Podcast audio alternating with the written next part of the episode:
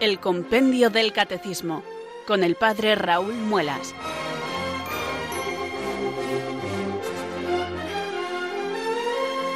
Muy buenas tardes, queridos oyentes de Radio María. Son las 4, las 3 en Canarias. Aquí comienza una nueva edición del programa El Compendio del Catecismo de la Iglesia Católica. Reciban desde Talavera de la Reina un saludo muy cordial del Padre Raúl Muelas, que un día más les habla desde estos micrófonos de Radio María, la radio de la Virgen, la fuerza de la esperanza. Sed todos bienvenidos.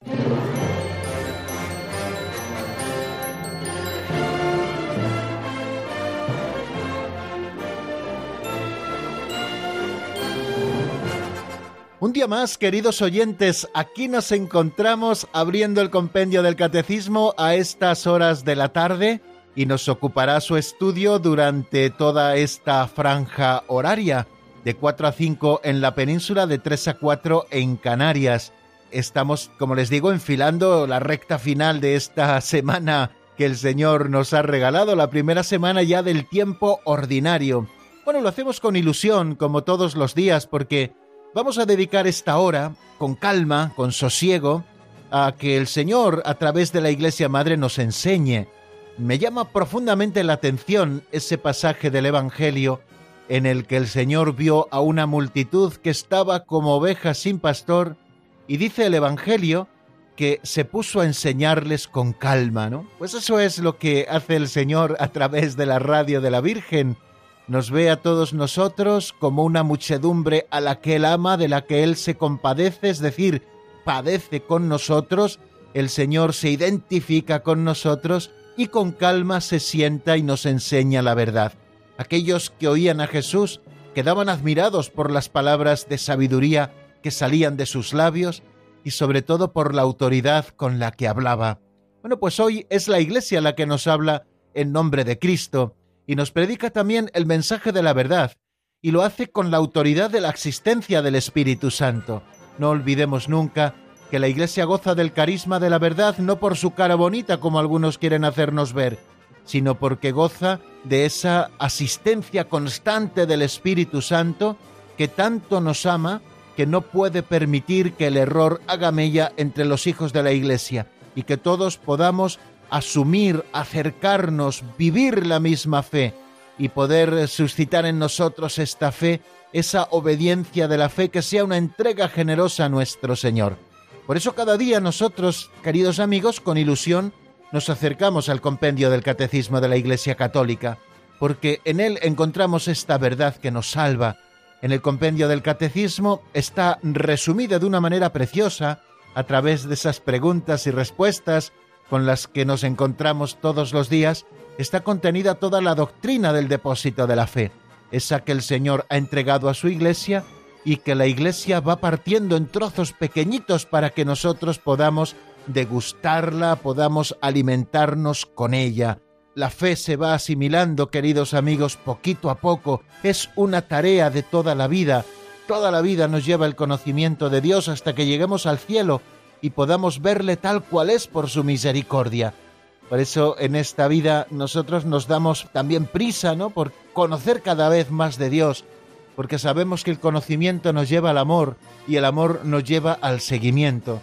Por eso cada día nos acercamos con esta ilusión al catecismo, porque no buscamos solamente tener más conocimientos porque sí, ¿no? Porque como aquel que le gusta saber cosas, sino que nos acercamos al compendio del Catecismo de la Iglesia Católica en nuestro caso porque queremos conocer más a Dios, para que conociéndole más, más le amemos y amándole más, mejor le sigamos, es decir, para que podamos cumplir nuestro fin. Lo hemos dicho en muchas ocasiones y me gusta hacerlo citando a San Ignacio de Loyola en su principio y fundamento. Hemos sido creados para alabar, hacer reverencia y servir a Dios nuestro Señor y mediante esto salvar nuestra alma hemos sido creados para el seguimiento de Cristo, hemos sido creados para vivir con Él en el amor, para vivir en comunión plena con Dios. Pues queridos amigos, esto nos ayuda a vivir en comunión con Dios, el conocer la doctrina que nos salva, en conocer cada vez más al Señor, cuál es su intimidad, cuál es su plan de salvación para nosotros, y esto provocará en nosotros una respuesta de amor que nos llevará a seguirle a donde quiera que vaya. Pues queridos amigos, siendo conscientes de que esto es una obra sobrenatural, vamos a encomendar al Espíritu Santo, pidiéndole que venga sobre nosotros, que nos ilumine con su luz y que nos fortalezca con su gracia para que podamos cumplir con este cometido. Así que un día más rezamos así. Ven Espíritu Santo, llena los corazones de tus fieles y enciende en ellos el fuego de tu amor. Envía Señor tu Espíritu que renueve la faz de la tierra. Oh Dios, que llenaste los corazones de tus fieles con la luz del Espíritu Santo, concédenos que guiados por el mismo Espíritu, sintamos con rectitud y gocemos siempre de tu consuelo. Por Jesucristo nuestro Señor. Amén.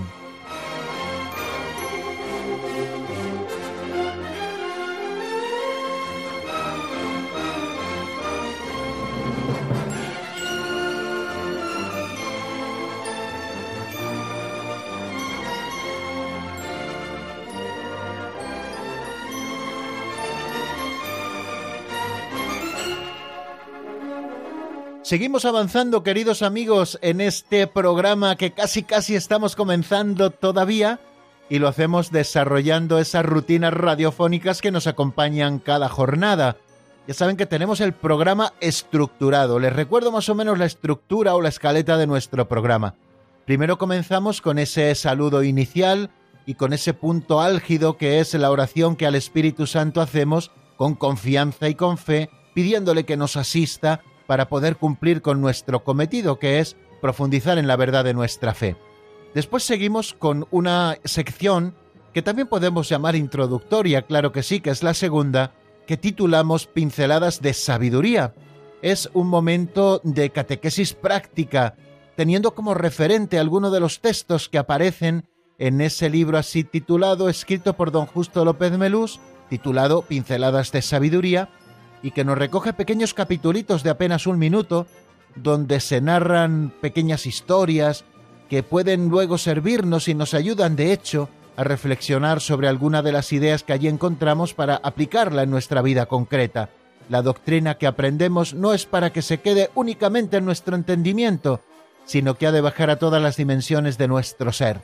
Toda nuestra vida ha de ser cristiana, nuestro entendimiento, nuestra voluntad, nuestros afectos y también nuestras pulsiones, porque la gracia de Dios va calando en cada una de las dimensiones de nuestro ser.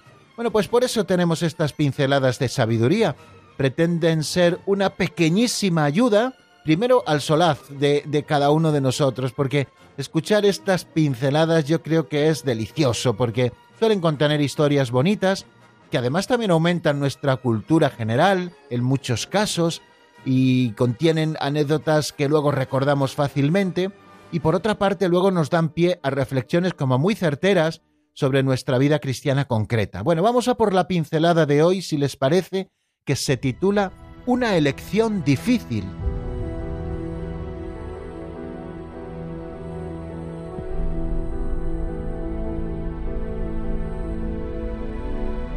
Una elección difícil. Leonardo da Vinci empezó a pintar en un gran mural la última cena de Jesús. Quería que fuera su obra maestra. No tenía prisa. Miraba todos los detalles. Para el rostro de Jesús fue muy exigente. Buscó durante meses un modelo a propósito. Quería que expresara fuerza y dulzura, espiritualidad y luminosidad. Por fin dio con él, Ángelo, un joven abierto, hermoso y transparente que encontró por la calle. Ese sería el rostro de Jesús.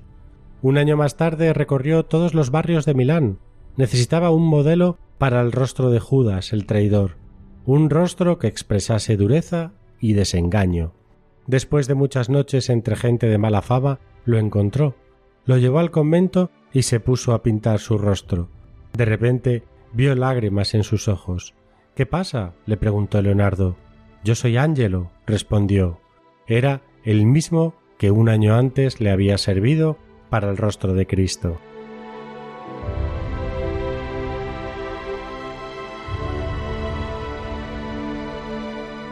No he podido comprobar, queridos oyentes, la historicidad de esta anécdota que hoy nos cuenta don Justo en su pincelada titulada Una elección difícil, pero independientemente de la historicidad de la misma, creo que es estremecedora verdaderamente. Bueno, vamos a reflejar algunas ideas que a mí me sugiere esta pincelada. En primer lugar, que tenemos que hacer las cosas bien, siempre tenemos que hacer las cosas bien, como las hacía Leonardo da Vinci cuando se propuso hacer su obra maestra, que es esa última cena, ese gran mural que se encuentra en Milán y que todos conocemos y seguramente tengamos en nuestra retina, una obra maestra del gran Leonardo.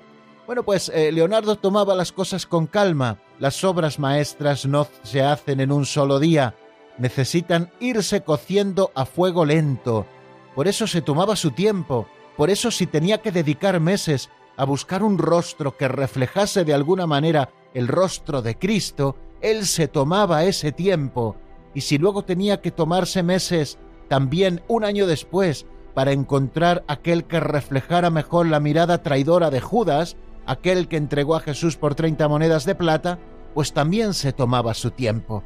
Así lo hicieron los grandes artistas, las cosas importantes, los buenos guisos se hacen a fuego lento, y así también las obras maestras y los grandes libros.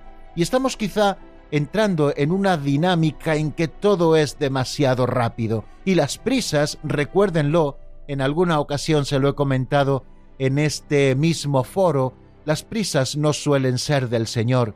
El Señor se toma su tiempo para hacer las cosas, importantísimo, sin pausa, pero sin prisa. Las prisas no suelen ser de Dios. Me llama la atención profundamente en el libro del Génesis cómo Dios, que podía haber creado todas las cosas en un solo instante, nos dice la Sagrada Escritura que se va tomando su tiempo. Un día crea una cosa, otro día crea otra cosa, otro día crea otra cosa, el sexto día creó al hombre, como la cumbre de toda la creación, y el séptimo día descansó. El Señor fue haciendo las cosas con calma. Así nos lo cuenta el Génesis, y si atendemos a los datos de la ciencia, pues vemos que esos días de los que nos habla el Génesis en esa preciosa catequesis en realidad no fueron días de 24 horas, sino que fueron millones de años. El Señor se toma su tiempo para hacer las obras maestras y sobre todo al hombre y a la mujer hechos a su imagen y semejanza. Bueno, pues hoy viendo el ejemplo de Leonardo da Vinci, sobre todo en la confección de ese cuadro de la Última Cena, nosotros nos damos cuenta de que tenemos que hacer las cosas con calma. Estamos ahora muy acostumbrados a leer solo titulares, aquellos que aparecen en el muro de nuestro Facebook o aquellos que aparecen en los pocos caracteres que caben en un Twitter o aquellas fotos con un pequeño pie que aparecen en Instagram. Pero ya no estamos acostumbrados a leer grandes obras. Antes, para tener que preparar una conferencia, pues había que leer algún libro, varios libros o varios capítulos al menos de algunos libros, y todo eso hacía que se fuera cociendo a fuego lento el conocimiento de eso de lo que teníamos que hablar.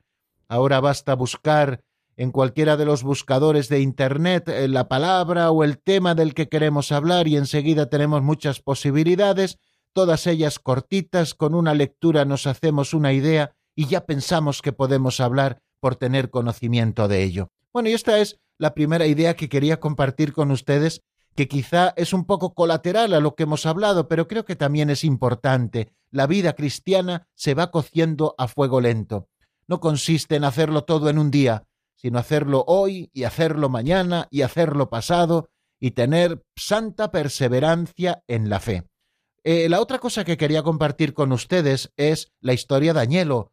Añelo, este joven que cuando le buscó Leonardo para ser el rostro de Jesús, pues encontró que era un joven abierto, hermoso y transparente, que reflejaba quizá por su bondad la mirada de Jesús en su propia mirada. Le llamó la atención a Leonardo da Vinci y le contrató para ser el modelo del rostro de Cristo.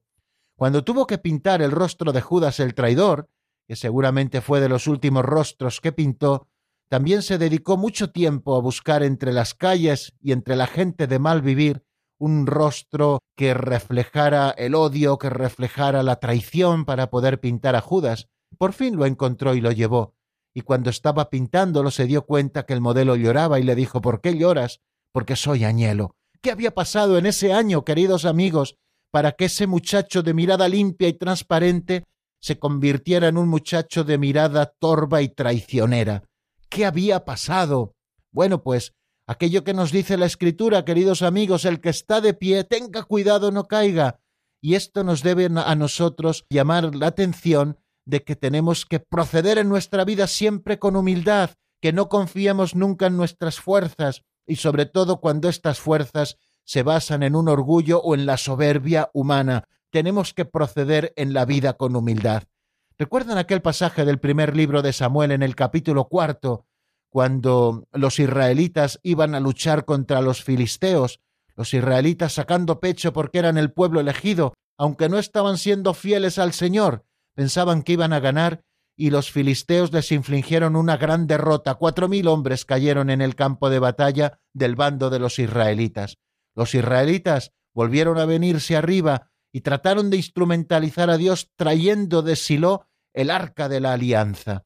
Y fue tal la derrota que sufrieron los israelitas que hasta les quitaron el arca de la alianza. Y es que tenemos que tener mucho cuidado, queridos amigos. En primer lugar, el que esté de pie tenga cuidado no caiga, que proceda en su vida siempre con humildad. Si nosotros no caemos en grandes pecados es porque la gracia de Dios nos sostiene. También es verdad que nosotros seguro que tratamos de colaborar con Él, pero porque la gracia de Dios nos sostiene. Y segundo, importantísimo, nunca tratemos de instrumentalizar a Dios. Dios es el eternamente otro, más grande de lo que nosotros podamos imaginar. Somos nosotros sus criaturas los que nos tenemos que avenir a Él, los que tenemos que buscar cumplir su voluntad siempre y en todo momento, nunca tratar de instrumentalizar a Dios de manera supersticiosa porque son dos tentaciones que siempre aparecen en nuestra vida. Cuando uno discurre en su vida cristiana o en su inocencia con soberbia, pasa de ser Jesús a ser Judas traidor, como le pasó a Añelo. Por eso, queridos amigos, nosotros hoy queremos encomendarnos al Señor pidiéndole que nos dé humildad en nuestra vida y que nunca tratemos de instrumentalizar a Dios nuestro Señor.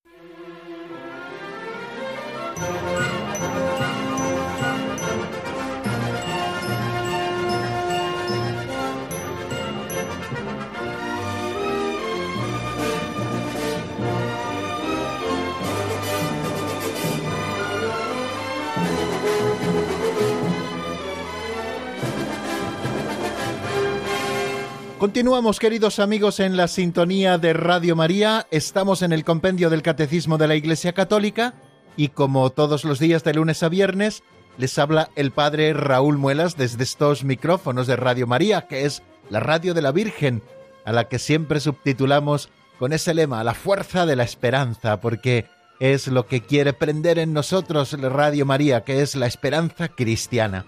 Bueno, vamos a continuar con este momento tercero de nuestro programa que dedicamos al repaso de lo visto en la última edición del Compendio del Catecismo, es decir, en la edición de ayer.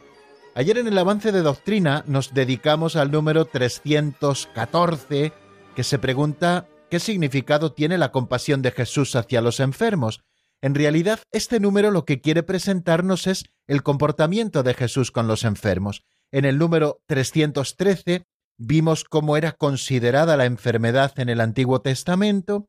Ahora, en el 314, nos asumamos a la plenitud de los tiempos y cómo Cristo inaugura una nueva forma a través de la compasión de Jesús hacia los enfermos y de las numerosas curaciones que realiza, y es precisamente en lo que nos vamos a detener en este momento. ¿Qué significado tiene la compasión de Jesús hacia los enfermos? Nos dice ese número 314 lo siguiente. La compasión de Jesús hacia los enfermos y las numerosas curaciones realizadas por él son una clara señal de que con él había llegado el reino de Dios y por tanto la victoria sobre el pecado, el sufrimiento y la muerte. Y con su pasión y su muerte, Jesús da un nuevo sentido al sufrimiento, el cual, unido al de Cristo, puede convertirse en medio de purificación y salvación para nosotros y para los demás.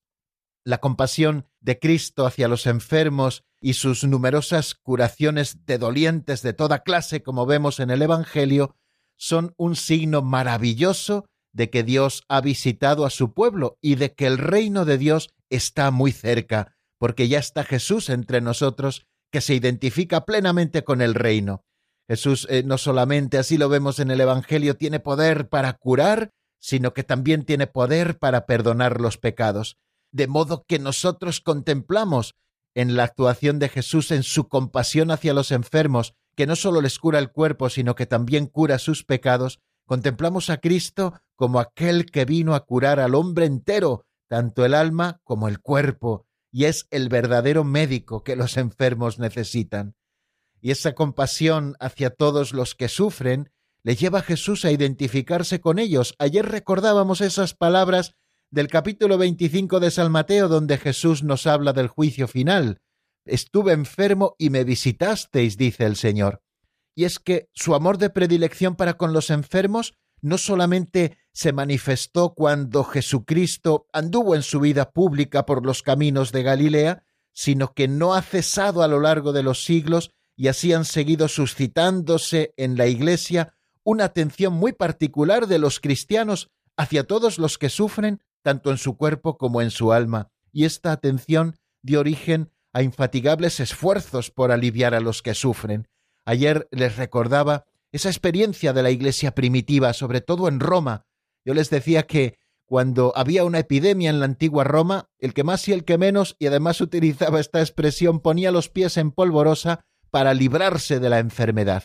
Sin embargo, en el caso de los cristianos no ocurría esto, sino que cuando alguno de la familia en familias cristianas o alguno de la comunidad caía enfermo, era esta comunidad cristiana, sus más allegados, los más cercanos, los que le cuidaban, e incluso se quedaban en medio de las epidemias, y fueron viendo también eh, los otros que no eran cristianos y que contemplaban este nuevo modo de actuar como un reclamo también para su conversión, porque aquellos que eran cuidados por los cristianos, muchos de ellos no solo no morían a causa de las enfermedades, sino que sanaban pronto y también ellos a su vez se hacían cristianos y curaban a otros, ¿no? Bueno, pues este testimonio en la Iglesia no ha cesado a lo largo de los siglos y creo que no debe cesar nunca. Además, en esta sociedad, a veces quizá un tanto egoísta, creo que este testimonio no debe faltar tampoco nunca, y no solo por parte de algunos, algunos que se dedican especialmente al cuidado de los enfermos, instituciones religiosas que han nacido con este carisma particular, sino que estas instituciones nos recuerdan a todos que es un deber de todo cristiano el cuidado de los enfermos, hacer presente hoy en nuestro mundo esa compasión de Jesús hacia los enfermos y también en las curaciones realizadas por él. ¿Qué más cosas pide Jesús a los enfermos? Ayer, eh, utilizando el Catecismo Mayor de la Iglesia, decíamos que Jesús pide a los enfermos que tengan fe. Así lo hizo, por ejemplo, cuando curó a la hemorroísa, tal y como se recoge en el Evangelio de San Marcos en el capítulo 5, versículo 34, por ejemplo, le dice a la hemorroísa cuando se descubre la curación, tu fe te ha curado, vete en paz, le dice, ¿no? O luego al jefe de la sinagoga, cuando ya descubren que ha muerto su hija, le dice, no temas, basta que tengas fe. También lo leemos en el capítulo 5 del Evangelio de San Marcos. Y es que Jesús pide la fe para poder curar, pero también eh, se sirve en muchos de los milagros que realiza de curaciones, se sirve de signos, ¿no? de signos sensibles, utiliza la saliva, por ejemplo, cuando aquel sordo que a la vez estaba mudo le saca fuera de la población, le impone las manos, le toca la lengua con saliva. Bueno, son signos que el Señor utiliza, ¿no? Para las curaciones. También el barro, ¿no? Aquel ciego de nacimiento que cura en la piscina de Siloé, como ayer veíamos al final del programa. Bueno, pues Señor le unta de barro los ojos y le pide que vaya a lavarse, que haga un gesto de ablución en la piscina de Siloé, ¿no? Son gestos de los que el Señor se sirve también para curar. Y como los enfermos también necesitaban ese contacto físico con Jesús, los enfermos trataban de tocarlo, como hizo por ejemplo la hemorroísa a la que antes me refería. Al pasar pensó que con solo tocarle el manto sanaría y así sucedió. Y esto era porque de Jesucristo salía una fuerza que los curaba a todos, como nos recuerda San Lucas en el capítulo sexto, versículo diecinueve de su Evangelio. Así, en los sacramentos, hoy Cristo continúa tocándonos para sanarnos. Jesucristo utiliza signos para seguir estando cerca de nosotros, para tocarnos y sanarnos de esta manera. Y conmovido por tantos sufrimientos, Cristo no sólo se deja tocar por los enfermos, sino que también carga sobre sí todas las miserias propias de la enfermedad. En el capítulo 8 del Evangelio de San Mateo leemos esas palabras, Él tomó nuestras flaquezas y cargó con nuestras enfermedades. Y esto haciendo alusión a ese capítulo 53 del libro de Isaías. Es verdad que Jesucristo no curó a todos los enfermos. ¿Y por qué lo hizo así? Pues porque sus curaciones son signos de otra realidad mucho mayor que es la venida del reino de Dios. Anunciaba Jesús con estas curaciones una curación más radical, que es la victoria sobre el pecado y sobre la muerte que iba a realizar a través de su Pascua, de su pasión, de su muerte y de su resurrección. Y es que en la cruz, queridos hermanos, Cristo tomó sobre sí todo el peso del mal, como nos dice el Catecismo Mayor, y también como nos recuerda ese cántico del siervo del capítulo 53 de Isaías, y quitó el pecado del mundo, como dice San Juan el Bautista a sus discípulos, este es el Cordero de Dios que quita el pecado del mundo, del que la enfermedad no es sino una consecuencia, porque la enfermedad es consecuencia del pecado del mundo. Jesucristo no viene a sanar todas las consecuencias, sino que viene a sanar de raíz aquello que produce unos determinados efectos. Por eso Jesucristo lo que viene a quitar es el pecado del mundo. Y también por su pasión y por su muerte en cruz, como nos ha dicho ese número 314 que ahora estamos comentando, Jesucristo dio un nuevo sentido al sufrimiento. Desde entonces el sufrimiento nos configura con Cristo y además nos une a su pasión redentora. Con su pasión y muerte, hemos escuchado en ese 314, Jesús da un nuevo sentido al sufrimiento, permitiendo que unamos nuestros sufrimientos, nuestras cruces, a las suyas, para que se conviertan en un medio de purificación para nosotros y también de salvación para los otros, para los demás, porque podemos ser corredentores con Cristo uniendo nuestra cruz a la suya. Bueno, pues vamos a detenernos, queridos amigos, en el repaso de lo que vimos en el día anterior y vamos a detenernos también un poquito en la palabra. Vamos a escuchar una canción de Ángel Lagunes titulado Tú eres santo, que está sacado de un álbum del 2015 titulado Espíritu Santo. Lo escuchamos y enseguida continuamos con el compendio.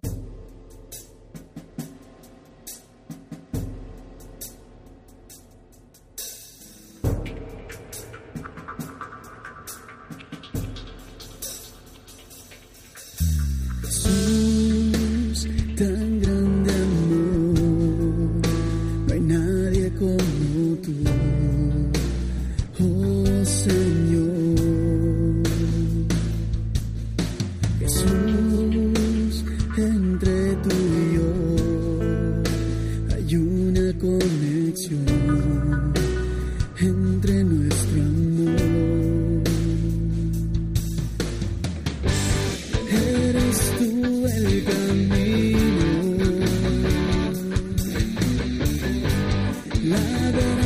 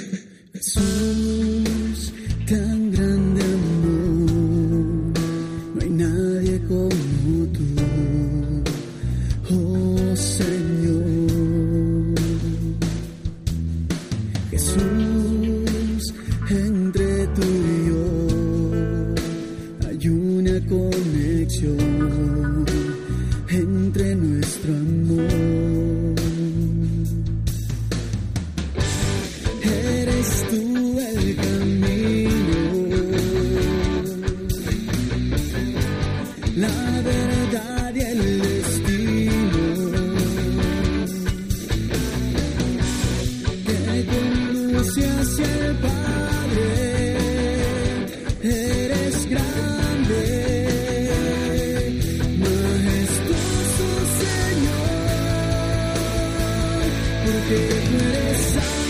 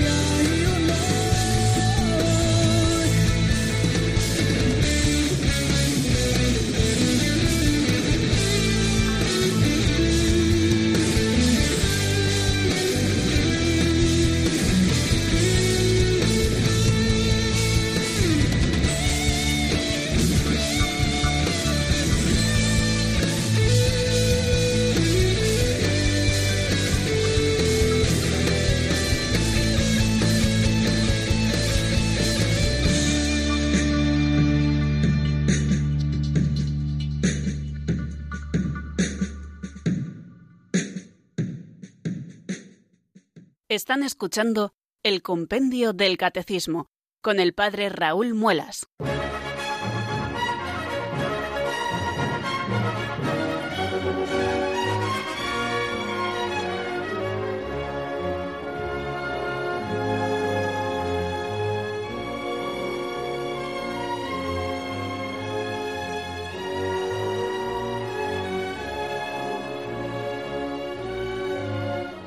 Continuamos, queridos oyentes, en la sintonía de Radio María y cuando son las 4 y 32 minutos de la tarde, una hora menos en el archipiélago canario, vamos a afrontar el siguiente número que nos encontramos a propósito del sacramento de la unción de los enfermos. Es el 315. ¿Cómo se comporta la Iglesia con los enfermos? Vamos a ver qué es lo que nos dice este número en la voz de Marta Jara.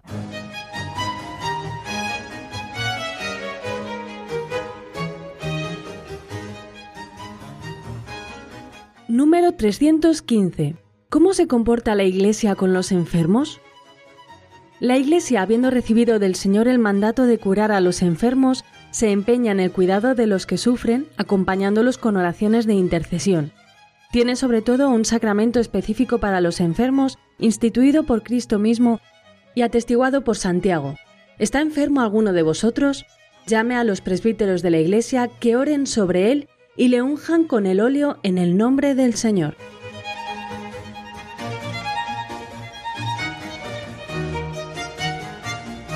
Bueno, acabamos de escuchar lo que nos dice como respuesta a esa pregunta cómo se comporta la Iglesia con los enfermos. Lo hemos escuchado en la voz de Marta. Lo siguiente, la Iglesia, habiendo recibido del Señor el mandato de curar a los enfermos, se empeña en el cuidado de los que sufren acompañándolos con oraciones de intercesión. Y continúa diciendo, tiene sobre todo un sacramento específico para los enfermos, instituido por Cristo mismo y atestiguado por Santiago. ¿Está enfermo alguno de vosotros? Llame a los presbíteros de la Iglesia que oren sobre él y le unjan con óleo en el nombre del Señor.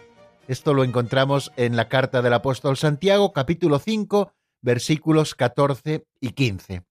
Bueno, lo que nos está diciendo el número 315, en primer lugar, es que la Iglesia ha recibido un mandato del Señor, el de curar a los enfermos. Jesucristo de esta manera los hace participar de su ministerio de compasión y de curación. Vamos a escuchar un texto que se encuentra en el Evangelio de San Marcos, en el capítulo sexto, a partir del versículo siete, donde se dice lo siguiente cuando Jesús encomienda la misión a los doce.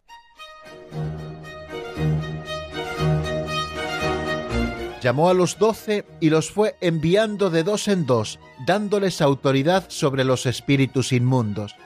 Les encargó que llevaran para el camino un bastón y nada más, pero ni pan, ni alforja, ni dinero suelto en la faja, que llevasen sandalias, pero no una túnica de repuesto, y decía, Quedaos en la casa donde entréis hasta que os vayáis de aquel sitio, y si un lugar no os recibe ni os escucha, al marcharos, sacudíos el polvo de los pies en testimonio contra ellos. Ellos salieron a predicar la conversión, echaban muchos demonios, ungían con aceite a muchos enfermos y los curaban.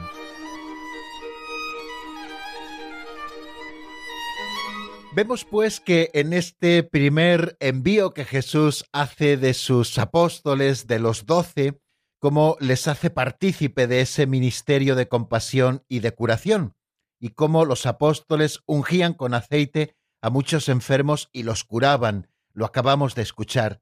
Pero esta misión que Jesús les encomienda antes de su muerte, también la reafirma después de su resurrección, cuando Jesús renueva este envío Vamos a leer el capítulo 16, versículos 17 y 18 del Evangelio de San Marcos, donde aparece esto bien claro. Empiezo a leer un poquito antes. Dice así el Evangelio.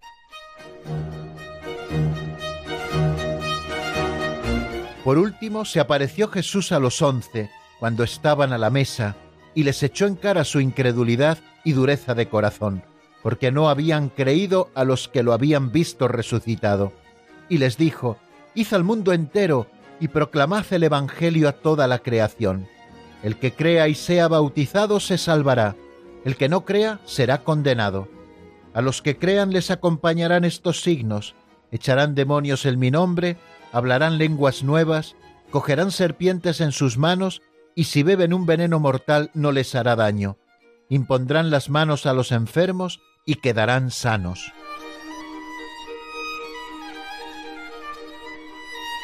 Vemos en este texto cómo el Señor resucitado renueva este envío del que hablábamos antes. En mi nombre impondrán las manos sobre los enfermos y quedarán sanos.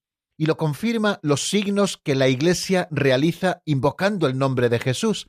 Si recuerdan, en el libro de los Hechos de los Apóstoles, Pedro y Juan van al templo a la oración de la tarde, allí se encuentran a un ciego que pedía limosna y le dicen, no tenemos oro ni plata, pero te damos lo que tenemos, en el nombre de Jesucristo queda sano, y aquel enfermo quedó sano en aquel momento. Estos signos que acompañan a los apóstoles y que aparecen en varios momentos del libro de los Hechos manifiestan de una manera especial que Jesús es verdaderamente el Dios que salva. Y el Espíritu Santo que luego Jesús y el Padre envían desde el cielo a la iglesia naciente, concede a algunos también el carisma especial de la curación. Así nos lo dice San Pablo en la primera carta a los Corintios en el capítulo 12 cuando nos habla de los carismas. Leemos así, a cada cual se le otorga la manifestación del Espíritu para el bien común. Y así uno recibe del Espíritu el hablar con sabiduría, otro el hablar con inteligencia, según el mismo Espíritu. Hay quien por el mismo Espíritu recibe el don de la fe, y otro por el mismo Espíritu don de curar. A éste se le ha concedido hacer milagros, a aquel profetizar, a otro distinguir los buenos y malos espíritus, a uno la diversidad de lenguas, a otro el don de interpretarlas. El mismo y único espíritu obra todo esto, repartiendo a cada uno en particular como él quiere. Como ven, queridos hermanos, el don de curar también es un don del Espíritu Santo que se concede a algunos en la Iglesia. Sin embargo, nos dice el Catecismo Mayor ni siquiera las oraciones más fervorosas obtienen la curación de todas las enfermedades. Lo vemos, por ejemplo, en San Pablo, que aprende del Señor que te basta mi gracia, que mi fuerza se muestra en tu flaqueza. Lo vemos en la segunda carta a los Corintios capítulo 12, cuando él dice que me han introducido una espina y por tres veces al Señor le he pedido con devoción que me la quite y el Señor me dice, te basta mi gracia, porque mi fuerza se manifiesta en tu flaqueza. Y es que los sufrimientos que tenemos que padecer tienen un sentido que también nos da San Pablo en la carta a los colosenses. Completo en mi carne lo que falta a las tribulaciones de Cristo en favor de su cuerpo que es la Iglesia. Bueno, vemos en todo esto, queridos amigos, a propósito de esa primera parte del 315, cómo la Iglesia recibe una misión, la de sanar a los enfermos, como leemos en el Evangelio de San Mateo en el capítulo 10, versículo 8. La Iglesia ha recibido esta tarea del Señor e intenta realizarla tanto mediante los cuidados que proporciona a los enfermos como por la oración de intercesión con la que los acompaña. Cree en la presencia vivificante de Cristo, médico de las almas y de los cuerpos. Esta presencia actúa particularmente a través de los sacramentos, nos recuerda el Catecismo Mayor, y de manera especial por la Eucaristía, pan que da la vida eterna y cuya conexión con la salud corporal ya nos insinúa San Pablo en la primera carta a los Corintios en el capítulo 11. Pues bien, queridos hermanos, a esto se quiere referir el compendio del Catecismo cuando nos dice que la Iglesia ha recibido un mandato del Señor, que es la de curar a los enfermos, y se empeña en el cuidado de los que sufren y también los acompaña con sus oraciones de intercesión. Pero continúa diciéndonos este número 315 y creo que es muy interesante que lo tengamos a la vista, que la Iglesia tiene sobre todo un sacramento específico para los enfermos, instituido por Cristo mismo y atestiguado por Santiago. ¿Está enfermo alguno de vosotros? Llame a los presbíteros de la Iglesia, como hemos recordado en ese texto, que oren sobre él y lo unjan con óleo en el nombre del Señor. La Iglesia Apostólica, desde el principio, tuvo un rito propio en favor de los enfermos que como hemos visto nos atestigua Santiago en su carta en el capítulo 5 en los versículos 14 y 15, ya lo hemos repasado un par de veces a propósito de este número 315. La tradición ha reconocido en este rito uno de los siete sacramentos de la Iglesia. La Iglesia cree y confiesa que entre los siete sacramentos existe un sacramento especialmente destinado a reconfortar a los atribulados por la enfermedad. Este sacramento es el que estamos estudiando, el de la unción de los enfermos. Dice el concilio de Trento lo siguiente, esta unción santa de los enfermos fue instituida por Cristo nuestro Señor como un sacramento del Nuevo Testamento, verdadero y propiamente dicho, insinuado por Marcos en el capítulo 6, versículo 13, y recomendado a los fieles y promulgado por Santiago apóstol y hermano del Señor. Y tanto en la tradición litúrgica de Oriente como en la de Occidente, poseemos desde la antigüedad testimonios de unciones de enfermos practicadas con aceite bendito.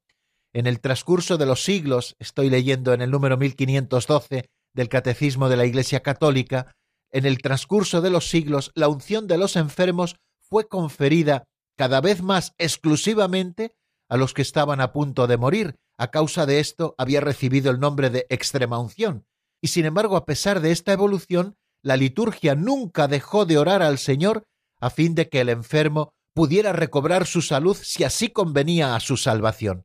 La Constitución Apostólica Sacran Uncionem Infirmorum del 30 de noviembre del año 1972 en conformidad con el Concilio Vaticano II, lo que sugiere Sacrosantum Concilium en el número 73, estableció que en adelante en el rito romano se observara lo que sigue. Vamos a citar a Sacran Uncionem Infirmorum, y también esto aparece en el canon 847 del Código de Derecho Canónico. El sacramento de la unción de los enfermos se administra a los gravemente enfermos ungiéndolos en la frente y en las manos con aceite de oliva debidamente bendecido, o según las circunstancias, con otro aceite de plantas, y pronunciando una sola vez estas palabras, por esta santa unción y por su bondadosa misericordia, te ayude el Señor con la gracia del Espíritu Santo, para que libre de tus pecados, te conceda la salvación y te conforte en tu enfermedad. Esta es la forma precisamente del sacramento de la unción de los enfermos, sobre la que volveremos unos números más adelante cuando veamos cómo se celebra este sacramento. Vamos a detenernos nuevamente, queridos oyentes, en nuestra explicación. Eh, hoy no abriremos tampoco los micrófonos, así que no podemos recibir sus llamadas. Espero que ustedes nos disculpen por ello. Les ofrezco una canción de Estación Cero que se titula Mi verdad y mi consuelo. Está sacada del álbum Mi eterno destino y después de escuchar unos compases volveremos para estudiar el número siguiente, el 316.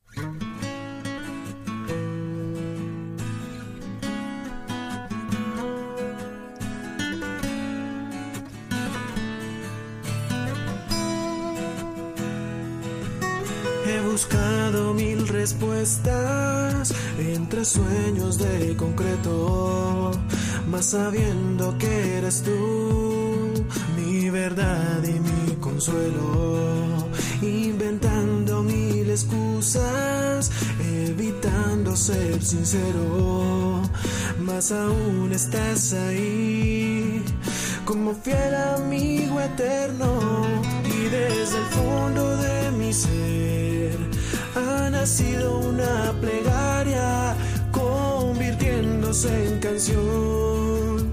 Sin mediar o ahorrar palabras acabaste con mis miedos. Ya no existe incertidumbre en mí creció una vida nueva. Eres tú mi sol, mi estrella. Olvidado mil razones, intentando resistirme, mas tu amor dejó una huella que me llama a seguirte. Desechando tus palabras, me he negado a conocerte. Más del suelo me levantas y me enseñas a quererte. Y desde el fondo de mi ser ha nacido una plegaria convirtiéndose en canción. Sin mediar o ahorrar palabras acabaste con mis miedos. Ya no existe incertidumbre en mí creció una vida nueva. Eres tú,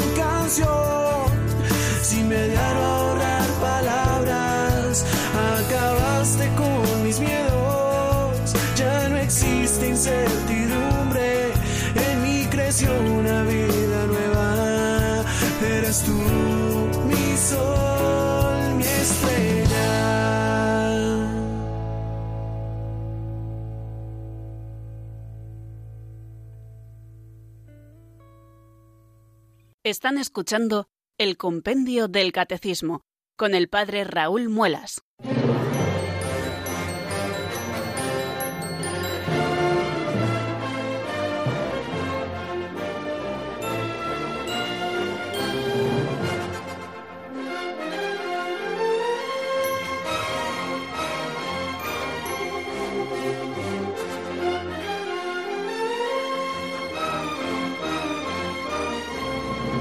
Continuamos hoy hasta el final de nuestro programa avanzando en la doctrina y lo vamos a hacer estudiando el número 316, que es el siguiente que nos encontramos en este estudio que estamos haciendo de manera sistemática de los números del compendio.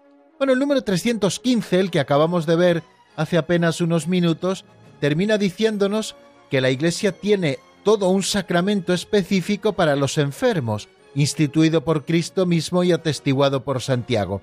Y hemos visto también esa definición del Concilio de Trento. Esta unción santa de los enfermos fue instituida por Cristo nuestro Señor como un sacramento del Nuevo Testamento verdadera y propiamente dicho, insinuado por Marcos y recomendado a los fieles y promulgado por Santiago, apóstol y hermano del Señor. Bueno, eso nos decía el número 315. Luego estamos partiendo de que existe entre los siete sacramentos un sacramento dedicado a los enfermos, que es la unción de los enfermos.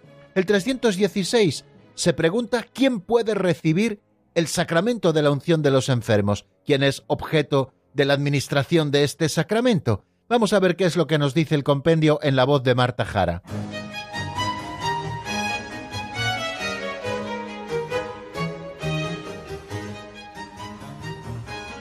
Número 316. ¿Quién puede recibir el sacramento de la unción de los enfermos? El sacramento de la unción de los enfermos lo puede recibir cualquier fiel que comienza a encontrarse en peligro de muerte por enfermedad o vejez. El mismo fiel lo puede recibir también otras veces si se produce un agravamiento de la enfermedad o bien si se presenta otra enfermedad grave. La celebración de este sacramento debe ir precedida, si es posible, de la confesión individual del enfermo.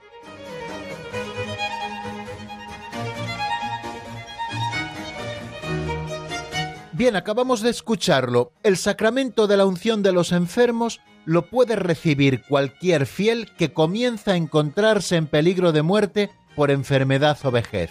El mismo fiel lo puede recibir también otras veces si se produce un agravamiento de la enfermedad o bien si se presenta otra enfermedad grave y la celebración de este sacramento debe ir precedida, si es posible, de la confesión individual del enfermo.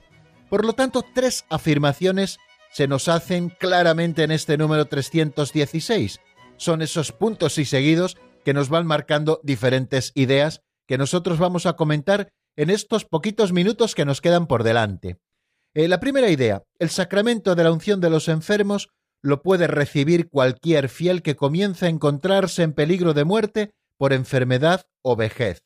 La unción de los enfermos, nos dice Sacrosantum Concilium en el número 73, y así lo ratifica luego también el canon 1004, párrafo primero, y el 1005 y el 1007 del Código de Derecho Canónico, nos dice que la unción de los enfermos no es un sacramento sólo para aquellos que están a punto de morir.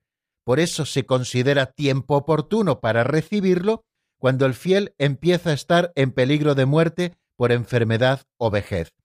Creo que el concilio ha hecho mucho hincapié en esto. Quizá, como hemos dicho antes, la evolución que este sacramento tuvo a lo largo de la historia fue que al final solo se administraba a los que se encontraban gravemente enfermos a punto de morir. Pero en un principio no fue así, y la Iglesia ha querido recuperar lo que fue desde el principio, es decir, el sacramento que se da en el momento de la enfermedad, o bien por enfermedad, o bien por vejez, cuando uno puede encontrarse en peligro de muerte, es objeto de este sacramento de la Santa Madre Iglesia. Por lo tanto, tenemos que distinguir, ya el otro día lo apuntábamos, dos conceptos que aparecen en el Código de Derecho Canónico, lo que se llama in articulo mortis, que es decir, cuando uno está a punto de morir, y lo que se llama peligro de muerte, que es esa situación en la que uno se encuentra que o bien puede vivir o bien puede morir. Quiere decir que no está a punto de la muerte. Antes se consideraba este sacramento, pues, como les decía de una manera simpática y jocosa hace un par de días, como la puntilla, ¿no? Como que llegaba el sacerdote a dar el puntillazo a la persona que estaba gravemente enferma. ¿Por qué? Pues porque se pedía el sacramento en unas situaciones ya tan agravadas que ordinariamente la gente solía morir después, aunque muchos también sanaban porque es un efecto del sacramento de la unción de los enfermos y la Iglesia siempre ha pedido al administrarlo la salud del alma y también la salud del cuerpo si conviene para la salvación de esa persona. Y en muchísimos casos se ha producido como efecto esa salud del cuerpo, incluso en aquellos que se encontraban in articulo mortis, es decir, a punto de morir. Bueno, pues como me decía el otro día un buen amigo, que ante el enfermo grave solían circular, primero entraba el médico, el siguiente el notario, el tercero el cura y el cuarto el de la funeraria. Bueno, pues esto no tiene por qué ser así, queridos amigos, porque el sacramento de la unción de los enfermos está precisamente para que se encuentra en una situación de debilidad por la enfermedad o por la vejez y esto le hace encontrarse en peligro de muerte. No que esté a punto de morir, sino que está en peligro de muerte por esa enfermedad o por esa vejez ya avanzada. Bueno, pues esa es la primera afirmación. La segunda afirmación que nos hace es que este sacramento se puede reiterar, se puede recibir varias veces. Aquel fiel lo puede recibir nuevamente si se produce un agravamiento de la enfermedad, en ese proceso de la enfermedad, si se produce alguna modificación en la gravedad, si hay un agravamiento, puede volverlo a recibir, o bien si aquella persona que lo recibe sana y luego se presenta otra enfermedad grave, pues también lo puede recibir. Y también es apropiado recibir la unción de los enfermos, por ejemplo, antes de una operación importante. Yo hace pocos días he administrado el sacramento de la unción a una persona que tenía que pasar por una operación que tenía sus riesgos. Gracias a Dios todo ha salido bien. Era una persona joven, recibió la unción de los enfermos rodeada por su familia y como un momento intenso de oración y de petición del auxilio del Señor. Bueno, luego todo salió bien, pero es apropiado recibir la unción antes, por ejemplo, de una operación importante. Y la tercera cosa que nos dice, y con esto terminamos, es que la celebración de este sacramento debe ir precedida, si es posible, de la confesión individual del enfermo. En todo caso, tenemos que considerar el sacramento de la unción de los enfermos como un sacramento de vivos, es decir, como un sacramento que hay que recibir en gracia de Dios.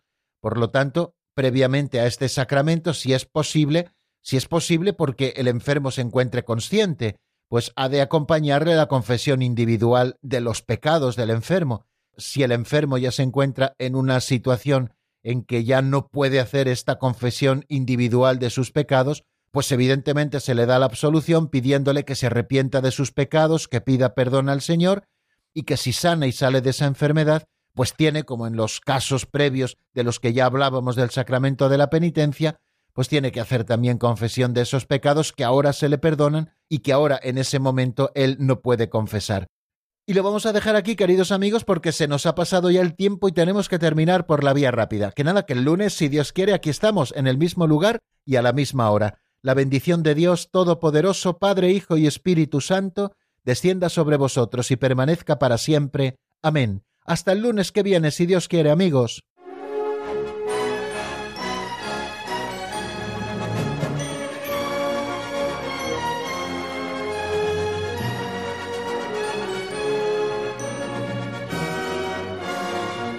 El Compendio del Catecismo con el Padre Raúl Muelas.